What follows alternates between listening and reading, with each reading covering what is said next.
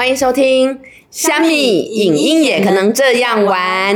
大家好，我是魏老板，我是罗杰。今天要跟大家讨论什么呢？今天要讨论的是拍片人的浪漫，但我觉得今天天气也蛮浪漫的啦，就是阴天，有一点要下雨不下雨的感觉。然后今天又是礼拜五，应该也有一点气氛吧，说服自己，说服自己。我觉得罗杰是很浪漫的人，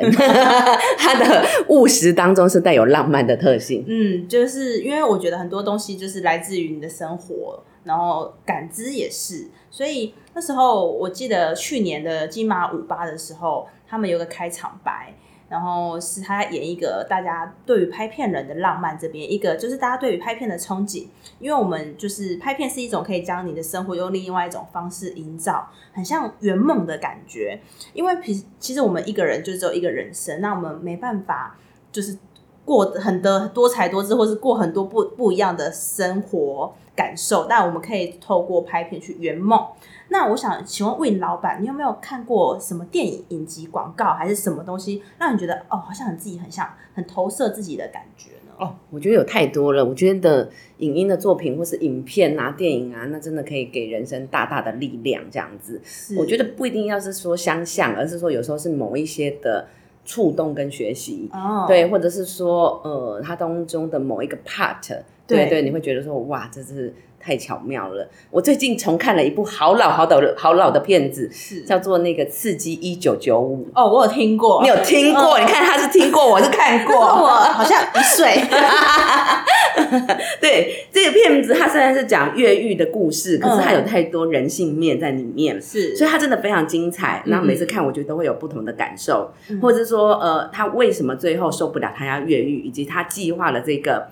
大型的计划逃狱的计划，它其实慢慢的滴水穿石，好像我记得是十几年还二十年，挖了一个很长很长的隧道，最后爬出来。我觉得那个真的是超级超级呃呃大的一个震撼，这样子。这我比较会想到是《越狱风云》，嗯哼，对他，但他好像是两千多年的一个作品，嗯哼。然后然后那时候会觉得，我就是主角怎么这么厉害，他可以为了一个救他哥哥，可以这么的。私密这么周到什么的，然后那对我来说，那就是我触及不了的生活，因为我可能就算我被抓去关，我可能也没办法去越狱，或是我也没办法，因为要救了我的哥哥而跑进去监狱里面。OK，对我觉得它就很像是一种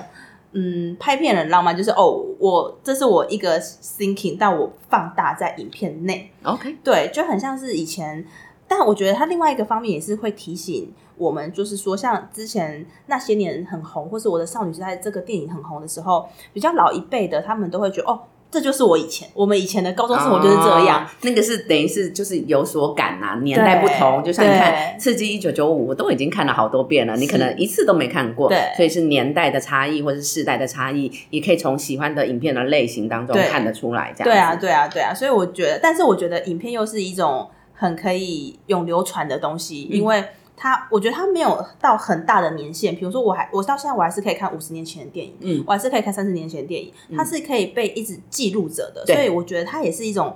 蛮浪漫的感觉，嗯，当然当然，对。那我也想要讨论一部，就是《教父》啊，《教父》我有看，你有看？有，你家有看？很经典，很经典啊！那那个，我觉得啊，也是黑帮的，对。但是因为它中间，我觉得好看的原因也是说猜不透、想不透，然后以及他会出什么招。对对对。然后后来呃，港片《无间道》也去致敬，《无无间道》这个也是啊，它《无间道》是三集吗？啊，三集，但它有一集的剪法，好像第二集吧。跟教父剪的非常的像，然后他也说他就在致敬，然后我也觉得，就是那时候我一看完就觉得，哎，怎么那么像教父？就去查，原来他真的就是以教父的方式去做一个致敬。那你看，对于港片那时候来说，港片以前也是非常厉害的，但是他也因为教父这个对他们有很长远的影响。那《无间道》到现在应该有二十年了，所以我们你看，我们我们还是记得这个东西。我觉得哇，这好浪漫啊！这个浪漫是你可以一直延续下去。OK OK，我我觉得就是呃，你刚刚讲说致敬这个部分，可能真的就是导演的巧思，或者是说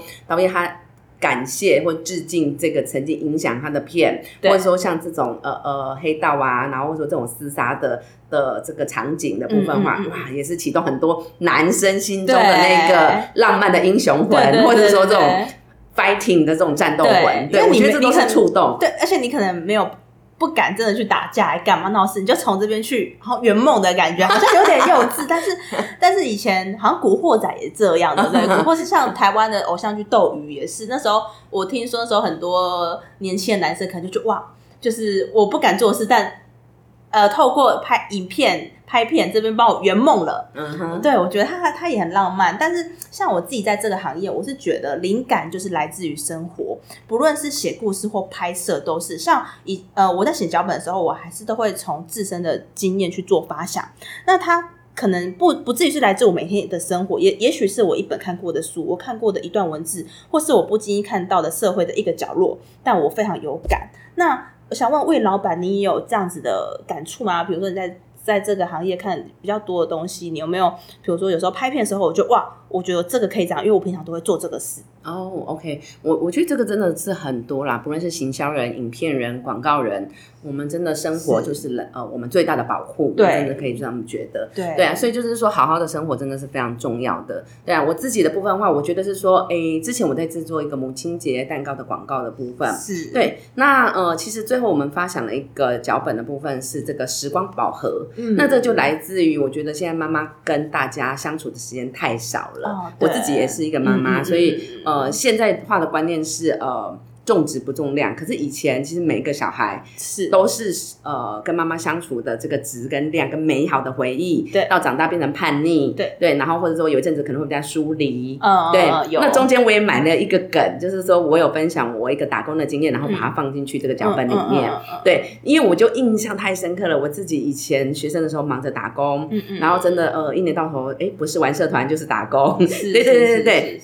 觉得外面的世界太好玩了，有一次就是接到妈妈的电。电话，那突然才觉得说，哎呦，原来其实妈妈也很重要。突然才有那一瞬间的 领悟，对对对对对。所以那时候在发想那个脚本的时候，我就把这个经验的部分，嗯，放进去跟 member 一起分享这样子。哦，我自己是比较想到的是，像去年我们疫情，台湾的疫情很严重的时候，有三级警戒的时候。然后，因为我是有一个运动习惯的人，但但因为这时候我们就没办法出去运动啊什么的，所以我就改在家里运动。那我在家里运动的时候，我就做一些室内运动。然后后来我拍一支片，他那支片也是在讲说防疫的生活啊什么，然后只能在家里运动什么的。然后那时候呃，就是需要让主角去跟着影片去做一个室内运动部分。然后那时候想说，那让让主角做什么运动？然后我就马上想说，哦，对对对，我最近大概做什么运动？所以。我很清楚的知道说做这个就是我可以提供那个影片给这个主角做运动，然后那个主角呢，那是做什么运动？你室内运动，就瑜伽垫的那种，对对对，拉筋啊，对对对对，有氧啊，对，因为其实也有限啦，大家空间跟时间也有限，这样对。那可能别的剧组人员他们可能比较没有在做运动的时候，他们就不知道到底要怎么找。然后我说哦，对，因为我最近有在做运动，所以我知道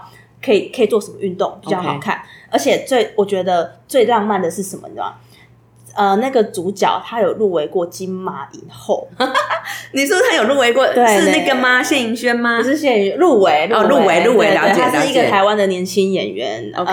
然后我看他在做我平常在做的事，而且也是防疫生活，我就觉得超有感的。最后我看到那个 MV 剪出来哦，我就觉得哇哦，就是不知道，就是一种浪漫投射在里面的感觉。那你会想要哭吗？哭吗？是不至于，但是会觉得。呃，很不一样，是呃，你把你好像你的生活透过这个影片，然后传透过很厉害的演员传递给大家知道的感觉。虽然那时候我知道啊，但是那就是自己投射的心理嘛，就是感觉到呃，可能这样子的一个呃平时的生活感受，有把它埋入在影片当中，有把它放在作品当中，对然后也可以跟呃呃观众然后好好的沟通。对啊，对啊，对啊。但有时候我们可能就像，可是其实题外话是，我觉得也很佩服有一些编剧。就像是，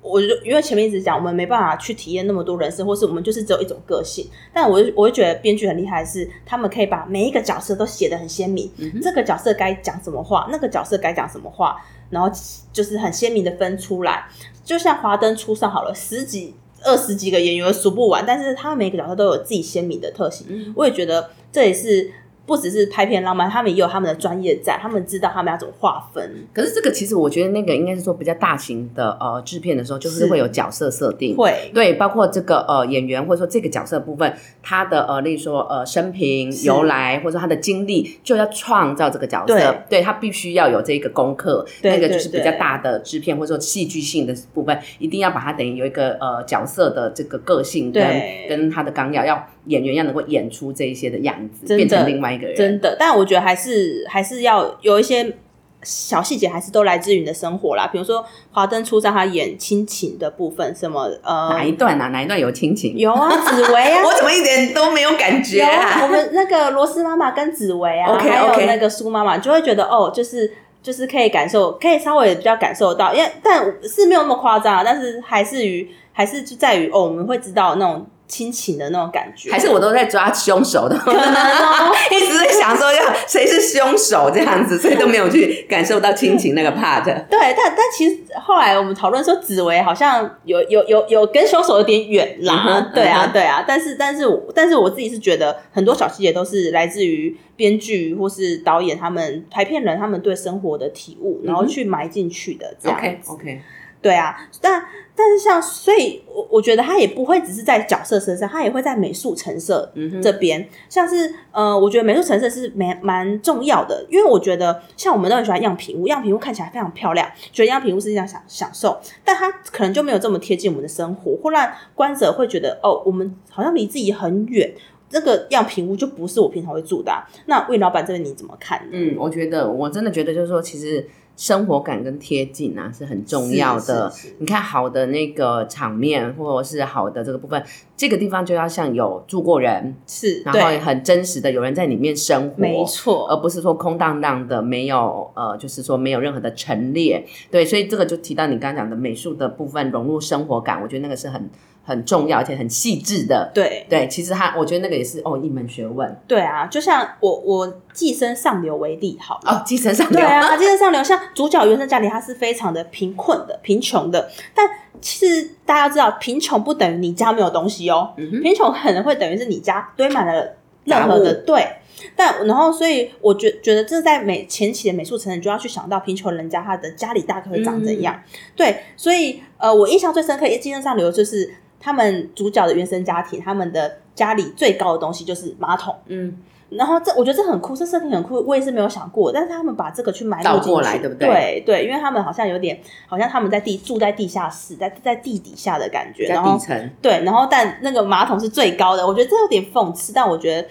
这个这个橙色，这或是这个就很酷，嗯这样其实对罗姐，我觉得你举这个非常非常的好诶、嗯就是说寄生上流的部分。贫穷，大家也会也只会想到哦，什么家徒四壁对啊或者说空荡荡啊，或者是说呃呃很简陋，对对。可是其实他是用更多的生活感去呈现不一样的个性或更深入的表达，这样子。对对，因为像我我妈妈啊，都爱看八点档。那八点档其实他们的预算很有限，因为他们每天都要拍两小时，没有那么没有那么多演员，没有那么没有大预算，所以他们的家景你会发现都非常的像样品屋，就没有没有生活的感觉，没有人味。嗯哼，对，所以大家自然而然不会投射太多的情感在 八点档的那边。啊对，我觉得这是相对的，所以你要怎么让你的生活感投射在影片内，不只是角色，也不包括于是美术成色的部分，我觉得都非常重要。所以我觉得是那个生活感，在我们拍摄影片或做广告就很重要，对不对？是是是，对，就是说像呃这个家的部分，嗯，她是单身女性，对她就应该有单身女性的一些喜好，对对对对可能是化妆品、对保养品，或者说呃娃娃。假设她是一个比较浪漫一点的人，可以有娃娃。是是那如果呃是一个比较理性的人，或是说呃比较有条有理的上班族，可能可以有笔电。对对，然后他就真的是很很我们生活的样貌这样对。或像情侣住在一起，就会有情侣的东西嘛。OK 对杯。对啊，或者什么两支牙刷啊，什么你不肯情侣只有用一支牙刷，没有那么浪漫吧。为什么大家都要？我有一个问题，为什么大家都要两支牙刷？我不知道、啊，我欸实际生活我没有这个体验啊，可是我发现很多人都很爱 to take 两支牙刷摆在一个杯子里，对可是实际上你有这样吗？我跟我妈是分开啊。我不是问你妈，我是问嗯你会想要那么浪漫吗？就是一个杯子里面摆两个牙刷，好像这有点浪漫，我觉得它有一点超出可是我觉得有时候拍片就是把你觉得哦，我我不太可能放两只牙刷在一个杯子里面，但是拍片拍片就把你把这个浪漫呈现出来，它就让你满足你的欲望。OK，对啊，就是说他那样子就感觉哦，好像两个人有紧密的连接、紧密的是结合是是，共用一个杯子的那个感觉。对，因为对于导演的视角来说，他就是我一个画面，我就可以讲说，哦，这是两个人的生活的呃环境对对，我就是一个画面就可以讲，我不用在那边讲一大堆有的没的。对，它就是一种我可以透过每一个镜头，我去呃品尝这个镜头的韵味。嗯，那这也是导演想要呃买给大家的浪漫，就是哦，我我你，如果你有发现了我的巧思，我就会很开心。这是很多导演他们真实的想法。嗯，我了解，就是说，呃，创作人，然后制那个呃，就是导演，或者说是对画面有要求的，对对对，喜欢把自己的东西可以再呃埋入深一点或者说，哎，如果有共鸣感，然后或者有观察到的部分，是他会很开心的这样。是是是，所以我觉得，呃，拍片的人好好的生活也是蛮重要的。因为如果你没有好好的生活的话，你有些东西你没办法去创造跟大众的那种生活感的连接，嗯或是你没办法去这么的靠近我们大众的平常的呃感受啊，还是一些比较细节思维的一些细腻的呃感觉，这样子。那你觉得要怎么样？就是说，能够把这个东西分享出来，让观众感受得到，或者说在脚本设定的时候就要弄吗？还是说是呃，在哪一个阶段部分要去加？我觉得是每个环节都需要，像是比如说比较大制作，导演可能他会有想法，那他可能可能假设我跟美术组讨论，美术组他可能他会他也会提供他的专业，他不会只听导演的，他会说一般来说我这一个应该怎么用，因为它比较像是大家的感觉，或是我这个东西应该要，他会给导演一些。呃，方向，因为现现像导演，虽然他是一个算是好像一个 leader，但是其实嗯，他有很多，也不是大大家要同时面面俱到很多东西，你才会让这个就呃，就是这个作品更好。对对对，我觉得这个很重要。所以不管是导演、美术组、摄影组、呃制片什么的，我觉得每个人都要去面面俱到很多事，把这个东西影片强壮起来。不管它是电影也好、MV 也好、广告、短秒广告都好，我觉得它就是非常重要的。没错，没错，对啊，就是导演是现场的 leader，可是前面前置的部分是各项的沟通，我觉得是更重要的。对，包含我觉得后期也是啊，像是我们配音，因为相相信很多人都对配音音乐这一块不陌生，像很可能很多人听过什么卡通的配音的声音啊，或是配乐伴奏的音，子，对啊，或者什么蜡笔小新，我很喜欢看蜡笔小新。你那你可以模仿吗 哦，我不行哎、我没有这个是专长，那我就转行了啦。？OK OK，对啊，那魏老板有没有比较印象深刻的声音呢？其实我觉得配音或是说这个呃音乐的部分也很重要，所以看一个好的影片，真的要花很多的心心血这样子。嗯对啊，我觉得就说嗯。配音像我们刚刚讲说小丸子、花轮，我觉得那个也是可以称之为为经典这样子。然后还有就是说，我觉得最近比较有趣的部分就是说，我发现大家对于呃可能外来语，就是韩国或英文，啊对对对对对，我们呃即使是台湾的广告，也不一定说就是 always 讲国语嘛，可以嗯偶尔是整支影片，我们都用就是说台语来讲，对对对对，然后或者是说。对比较趣味，然后比较比较有意思，或者说哎、我也有看过他是找韩韩语来配音，啊，我觉得那就会有一个哎、这个是什么，然后想要让人家对呃就是说。耳朵为之就是惊艳，然后眼睛为之一亮的这个感受，所以我觉得还蛮不错的。然后另外，我觉得就是说我最近也有在研究那个 RGB 的部分，就是说、哦对，还有就是说那个环境音的部分，我对觉得那个也很很很很有意思。嗯像我最近的部分有在听，我你知道我在 YouTube 上面看到什么吗？什么 哎、竟然有那个钱币的声音哎、钱币的声音是？对对对对，我记得就是说，像那个呃国泰金控的部分啊是，他们在应该是过年期间的部分嗯就有推出数钱声。数钱声，嗯然后可以让你的心情感到更富足。对，哦就是说，例如说，它可以有那个呃，就是说数台币的，还有是数美钞的，还有有没有铜板的，哦还有开金库的声音。你看，还可以分成那么多的种类。嗯嗯等一下，我们可以请那个阿成帮我们放进来，好，我们这请我们后我们。后置团队帮我们放下来给大家听一下好了。对啊，这都很酷哎，我觉得很好玩。对我自我自己比较，我觉得比较酷的是，因为我之前有配过呃外国的演员。呃，不是配过外国人，应该是拍过外国演员，然后他是法国籍，可是他讲英文有一个非常重的口音哦，哦腔就是很重对对对对，是连我们可能母非母语者我都听得出来的。所以那时候我们有点有趣的是，我们事后我们去配音的时候，我们就请呃外籍的配音员，然后对嘴，对对啊，他的嘴上，然后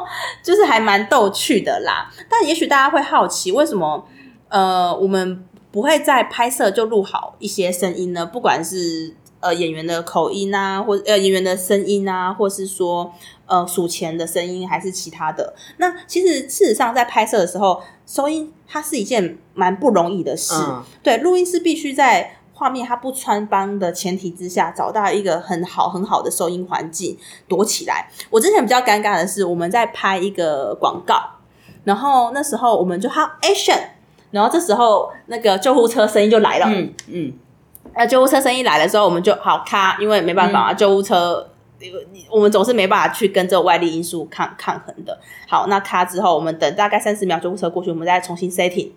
然后重新 setting 之后，我们可能又要等演员进入情绪啊，什么什么的。然后三五分钟过去了，嗯，可是，在拍片现场，戏，你每分每秒都非常的重要的。所以有时候，呃，这个可能还小，有时候还可能会遇到施工啊什么的，你没办法去跟这些太多外力因素去抗衡的时候，那我们就会选择好，我们先录，我们先拍，那我们事后再做一个呃配音 foley 的部分，这样。所以，所以我就觉得，呃，考量到一些。执行的状况或声音品质，所以我们我们会觉得，其实我们选择事后是另外一个更好的方式，也许它可以配得更精准。了解了解，对啊，因为各有优缺点啦。当然，现场录有现场录的部分，可是有太多外力的介入，一定是一定是不可能，就是说呃立刻到位，通常都是事后配的部分，或者是说后来再进录音室再去录掉，这样对 OK。对，但我这边比较想要提一下。国内台湾国内有一个很有名的拟音师，拟音拟音就是模拟的拟拟模拟声音这样吗？对对对，叫 Foley，就是例如说呃脚步声，对对，就是台湾一个很有名，然后那时候呃也是台湾目前仅存的一个你大师大师级的人物，他是胡定一老师，他今年应该六十五岁。OK，对，那我曾经看过他二零一七年有一个上院线的纪录片，叫拟音，对，然后他是记录着台湾的。呃，电影声音史跟华语的这这这一块，那影片里有很大一部分都琢磨在胡老师在背后的努力。那我印象很深刻的是，有一次胡老师在模拟剧中的女主角走路，那女主角穿高跟鞋，胡老师就一个大男生穿着高跟鞋在跟她一起走路，嗯嗯，而且那个步伐是随着女主角的步伐一下快一下慢，因为他可能要呈现女主角本身的心情，对。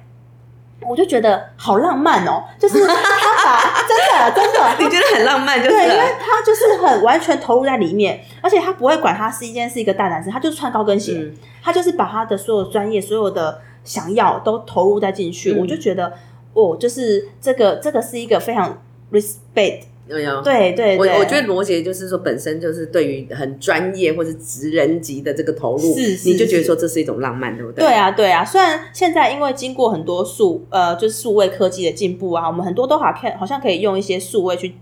改造声音什么的，但其实胡老师他有去分享说，虽然现在一切都好像数位化了，但手工拟音他仍然觉得非常有情感，很有用，嗯，而且要有变化，因为我人我同意，我同意，对啊，我觉得这个是真的太棒了，而且就是说拟音的这个部分的话，它还是比不上数位或者说很多基本的罐头的特效那来的真实感啦，这个真的是对声音的要求是来到一个很极致，我觉得它也很像是。我们可能在吃个饼干，那很多饼干可以用机器做，但有时候我们会强调它是手工饼干，对，因为手工饼干有一种我我用心，对，有人情味的感觉。我觉得人情味也是一种温度，一种一种情感的传递的感觉。对，所以呃，所以胡老师那时候这样讲，因为他觉得要用手工拟音才是最拟真的声音，那可以牵动观众的情绪。那我想这就是胡老师对于拍片的浪漫。嗯，我觉得真的就是说，呃，罗姐你刚刚举的那个，我觉得非常的印象深刻，就是手工饼干跟呃，例如说大量生产的饼干，是是，对对对，当然大量生产的部分，我们可以比较快速的去生成，或者是说呃，快速的去。搞定这件事情，嗯，可是如果说有很多更多的拧音，或者说更多的这个对声音品质的要求，对，或是对于细节，刚刚你也有讲到美术的这个要求的部分，对啊，哇，那这些的部分大家一起用人味，然后去做出更好的作品，真的是太棒了，真的。所以拍片真的是一个需要非常多的热情跟时间的工作，但是还是我觉得就是真的，大家要对于影视业任何人真的要。就是一一个致敬啊，因为他们是牺牲他们很多时间去来成就一个好影片，因为拍片常常早出晚归哦，他的早一件绝对是你想象不到的早，他的晚绝对是你最早想象不到班是几点我最早班哦，我最早班有凌晨一两点，？OK，对然后然后一路一路拍到呃一天一夜，然后大概好像三四十个小时没有睡觉。对，可是这个这个对于来说，他对于真的玩一直在拍片的人来说，他是非常小常的事。态，对对对，所以我觉得这是这也是他们对于拍片的浪漫贡献跟他们的热情在里面，所以我觉得这就是拍片的浪漫吧。嗯，那大家有没有关于属于自己喜欢的浪漫呢？不管是拍片、生活，任何形式都可以跟我们说哦。谢谢大家今天的收听。然后如果有任何想要跟我们分享的，都可以在留言区里面留言哦。我们是虾虾米影音也能这样玩，下次见哦。拜拜。